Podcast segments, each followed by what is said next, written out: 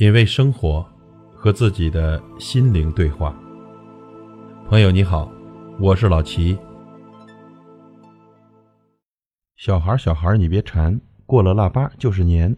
腊八粥喝几天，哩哩啦啦二十三。二十三糖瓜粘，二十四扫房子，二十五做豆腐，二十六炖大肉，二十七杀年鸡，二十八把面发，二十九蒸馒头，三十晚上玩一宿。大年初一扭一扭。过去的孩子啊，都是哼唱着这样的顺口溜，盼年迎年的。今天我们读一读作家莫言过去的年，重温那时的浓浓年味儿。过去的年，作者莫言。那时在我们的心目中，只有春节才是年。退回去几十年，在我们乡下是从来不把阳历年当年的。那时在我们的心目中，只有春节才是年。这一是与物质生活的贫困有关，因为多一个节日，就多一次奢侈的机会。当然，更重要的还是观念问题。小孩子掰着指头盼望过年，大人们感叹着惧怕过年。我小的时候特别特别盼望过年，往往是一过了腊月就开始掰着指头数日子，好像春节是一个遥远的、很难到达的目的地。对于我们这种焦急的心态，大人们总是发出深沉的感叹，好像他们不但不喜欢过年，而且还惧怕过年。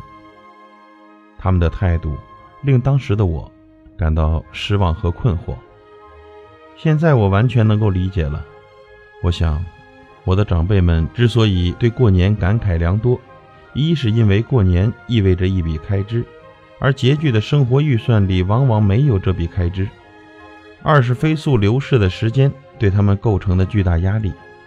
小孩子可以兴奋地说：“过了年，我们又长大了一岁。”而老人们则叹息：“哎，又老了一岁。”过年意味着小孩子正在向自己生命过程中的辉煌时期进步，而对于大人，则意味着正向衰朽的残年滑落。腊月初八，盼年第一站，我常幻想自己可以排队领粥，虽然饥饿寒冷，但心中充满欢乐。熬到腊月初八是盼年的第一站，这天的早晨要熬一锅粥，粥里。要有八样粮食，其实只需七样，不可缺少的大枣算一样。据说在解放前的腊月初八凌晨，庙里或是慈善的大户都会在街上支起大锅施粥，这叫花子和穷人们都可以免费喝。我曾经十分的向往这种施粥的盛典，想想那些巨大无比的锅，直射在露天里，盛麻袋的米豆倒进去，粘稠的粥在锅里翻滚着。鼓起无数的气泡，浓浓的香气弥漫在凌晨清冷的空气里。一群手捧着大碗的孩子们排着队，焦急地等待着。他们的脸冻得通红，鼻尖上挂着清鼻涕。为了抵抗寒冷，他们不停地蹦跳着，喊叫着。我经常幻想着，我就在等待着领粥的队伍里，虽然饥饿，虽然寒冷，但心中……充满了欢乐。后来，我在作品中数次描写了我想象中的施粥场面，但写出来的远不如想象中的辉煌。为了等待辞灶日晚上的饺子，我早饭和午饭吃的很少。过了腊八，再熬半月，就到了辞灶日。我们那时也把辞灶日叫做小年，过得比较认真。早饭和午饭还是平日里的操食。晚饭就是一顿饺子。为了等待这顿饺子，我早饭和午饭吃的都很少。那时候我的饭量大的实在是惊人，能吃多少个饺子就不说出来吓人了。辞灶是有仪式的，那就是在饺子出锅时，先盛出两碗供在灶台上，然后烧半刀黄表纸，把那张灶马也一起焚烧。焚烧完毕，将饺子汤淋一点在纸灰上。然后磕一个头，就算祭灶完毕。这是最简单的，比较富着的人家，则要买来些关东糖，供在灶前。其意大概是让即将上天汇报工作的灶王爷尝点甜头，在玉帝面前多说好话。也有人说，用关东糖粘住灶王爷的嘴，这种说法不见行理。你粘住了他的嘴，坏话固然是不能说了，但好话不也说不了了吗？除夕下午，女人们在家包饺子，男人们去给祖先上坟。这过了辞灶日，春节就迫在眉睫了。但在孩子的感觉里，这段时间还是很漫长。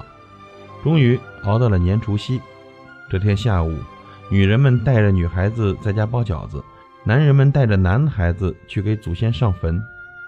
而这上坟呢，其实就是去邀请祖先回家过年。上坟回来，家里的堂屋墙上已经挂起了家堂轴子。轴子上画着一些冠冕堂皇的古人，还有几个像我们在忆苦戏里见到过的那些财主家戴着瓜皮小帽的小崽子模样的孩子，正在那里放鞭炮。轴子上还用墨线起好了许多的格子，里边填写着祖宗的名讳。轴子前摆着香炉和蜡烛，还有几样贡品，无非是几颗糖果、几叶饼干。讲究的人家还做几个碗。碗底是白菜，白菜上面摆着几片油炸的焦黄的豆腐之类。不可缺少的是，要供上一把斧头，取意谐音福字。这时候，如果有人来借斧头，那是要遭极大的反感的。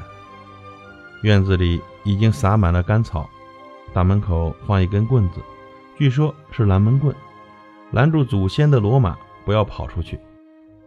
在伸手不见五指的黑夜里。真正的开始过年了，孩子们不能乱说话，因为关系到一家人来年的运道。那时候啊，不但没有电视，连电都没有。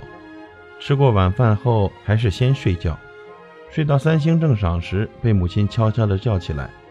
起来穿上新衣，感觉特别神秘，特别寒冷，牙齿打着寒战。加糖轴子前的蜡烛已经点燃，火苗颤抖不止。照耀着轴子上的古人，面孔闪闪发光，好像活了一样。院子里黑得伸手不见五指，仿佛有许多的高头大马在黑暗中咀嚼谷草。如此黑暗的夜再也见不到了。现在的夜不如过去黑了。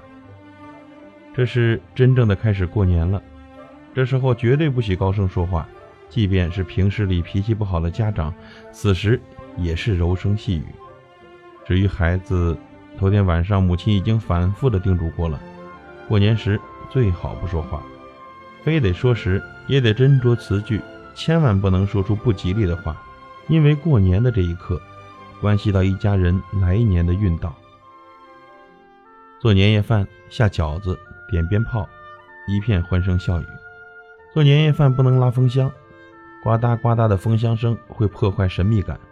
因此呢，要烧最好的草，棉花柴或者豆杆。我母亲说，午夜里烧花柴出刀财，烧豆杆出秀才。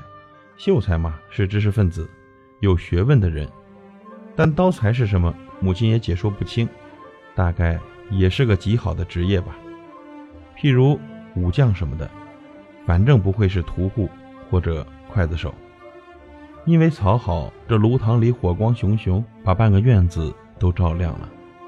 锅里的蒸汽从门里汹涌地扑出来，饺子下到锅里去了，白白胖胖的饺子下到锅里去了。每逢此时，我就油然地想起那个并不贴切的谜语：从南来了一群鹅，扑棱扑棱下了河。饺子熟了，父亲端起盘子，盘子上盛了两碗饺子，往大门外走去。男孩子举着早就绑好了鞭炮的杆子，紧紧地跟随着。